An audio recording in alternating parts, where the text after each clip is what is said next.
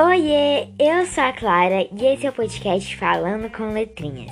E hoje a gente vai ler o quinto capítulo do livro Sherlock Holmes, um estudo em vermelho de Sir Arthur Conan Doyle. Oi, eu sou a Sara e tô aqui para gravar mais um episódio. No episódio passado, Holmes e Watson estavam investigando o caso quando Holmes teve uma revelação. O anel, o anel! Por isso ele voltou.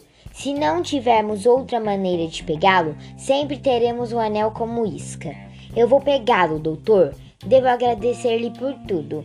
Que estudo, hein, doutor? Eu diria um estudo em escarlate ou vermelho.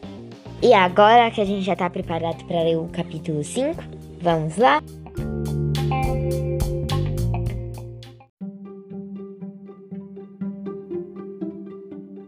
Capítulo 5 Nosso anúncio traz um visitante. Nossa manhã de altas emoções não havia feito bem para minha frágil saúde. Assim que Holmes partiu para o concerto, eu deitei no sofá para tentar tirar um cochilo de algumas horas. Foi inútil. Minha mente tinha ficado extremamente agitada por todos os ocorridos. Toda vez que fechava os meus olhos, eu via o homem morto à minha frente. Era tão sinistro que eu tinha a impressão de sentir a morte daquele homem.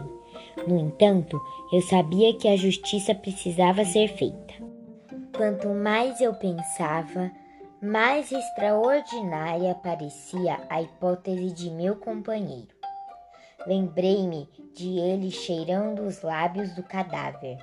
Não tinha dúvidas de que, naquela hora, ele detectara algo. Então, se não fosse o veneno, o que teria dado a origem à morte daquele homem? Não havia sinais de estrangulamento ou de outra razão. Enquanto não tivéssemos resolvido tudo, senti que dormir não seria algo fácil nem para mim, nem para Holmes. Sua maneira tranquila e autoconfiante me convenceu de que ele já havia formado uma teoria que explicava todos os fatos, embora ele ainda não pudesse prová-la. Ele chegou muito tarde. Eu sabia que não tinha sido o concerto que havia mantido Holmes fora até aquela hora. O concerto foi magnífico. Você se lembra do que Darwin disse sobre a música? O ser humano já tinha o poder de produzir e apreciar música antes mesmo de a fala chegar. Deve ser por isso que ela traz tantas memórias da infância. Essa é uma ideia ampla, observei. Algumas ideias precisam ter a amplitude da natureza para conseguir interpretá-la.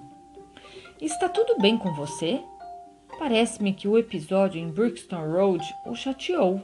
Para lhe dizer a verdade, disse eu, isso me tirou mais do sério do que essas coisas horríveis que presenciei no Afeganistão. Posso entender você. O mistério estimula nossa imaginação.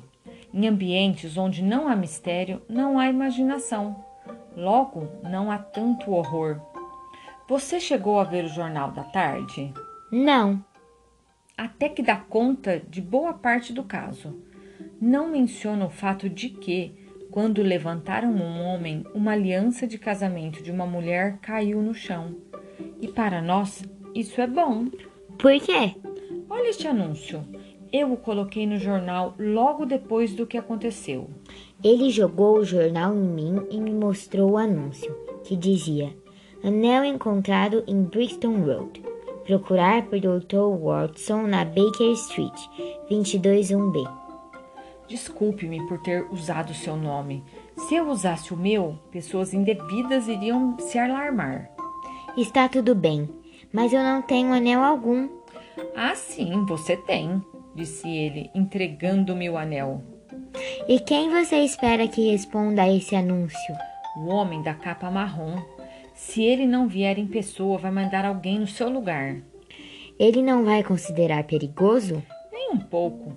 Se minha percepção estiver correta, esse homem correrá qualquer risco para ter esse anel de volta. Ele teve a coragem de voltar ao local do crime para buscá-lo. Terá coragem de vir aqui. Você deverá se encontrar com ele em breve. E devo fazer o quê? Ah, você pode deixar ele comigo. Você tem alguma arma? Eu tenho meu antigo revólver. Esteja com ele a postos. Eu fui para o quarto arrumar meu revólver e prepará-lo para ficar a postos, como Holmes havia dito. Quando eu voltei com a pistola, Holmes estava tocando seu violino. As coisas estão indo bem, disse ele. Acabei de receber a resposta do telegrama que enviei para a América. Minha visão do caso está correta. E qual é? perguntei curioso. Meu violino precisa de novas cordas. Escute, guarde seu revólver no bolso. Quando o companheiro chegar, não olhe muito para ele. Deixe-o comigo. São oito horas. Você colocou no anúncio entre oito e nove, certo? Sim, ele vai estar aqui em alguns minutos. Ele mal terminou de falar e a campainha tocou. Sherlock Holmes seguiu na direção da porta e a abriu. O Dr. Watson mora aqui? Perguntou uma voz clara que vinha da porta. Entre! gritei de dentro. Eu esperava a figura de um homem, mas, para minha surpresa, entrou uma mulher muito velha, toda enrugada. Ela parecia estar nervosa e, ao mesmo tempo, determinada. Olhei para o meu companheiro, que estava com uma expressão desconsolada em seu rosto. Foi este anúncio que me trouxe até aqui, disse ela, mostrando o jornal. O anel pertence à minha filha Sally. Seu marido trouxe com ele. Ele é mordomo do barco da União e no dia em que ele veio se encontrar com ela, estava sem. Imaginei que pudesse ter perdido. Ele fica fora de si quando bebe. Na última noite, eles foram ao circo. É esse anel aqui? perguntei.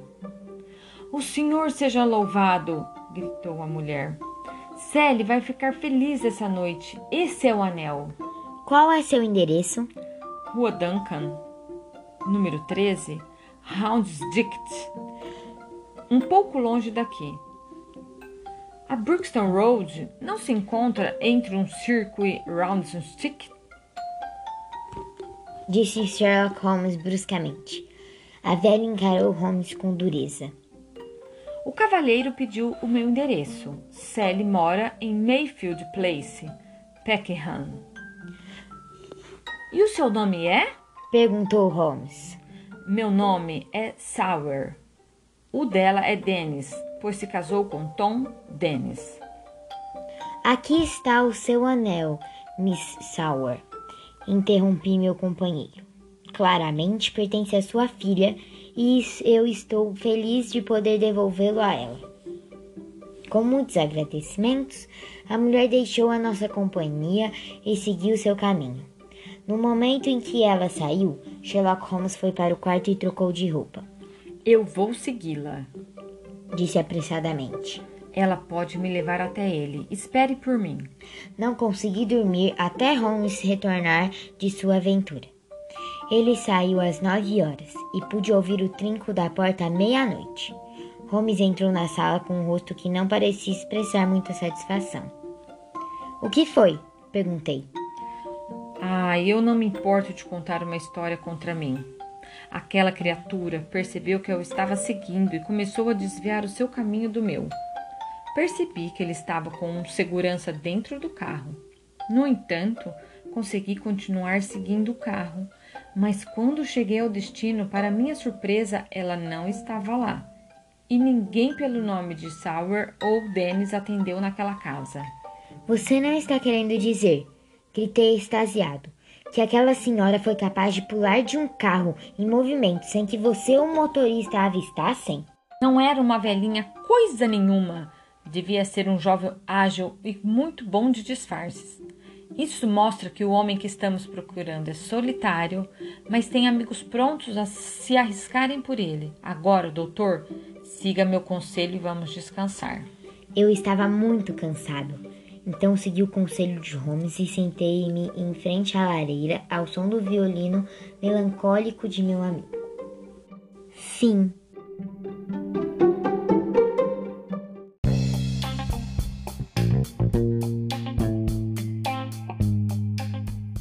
esse foi o episódio de hoje. Espero que vocês tenham gostado. Até a próxima. Tchau!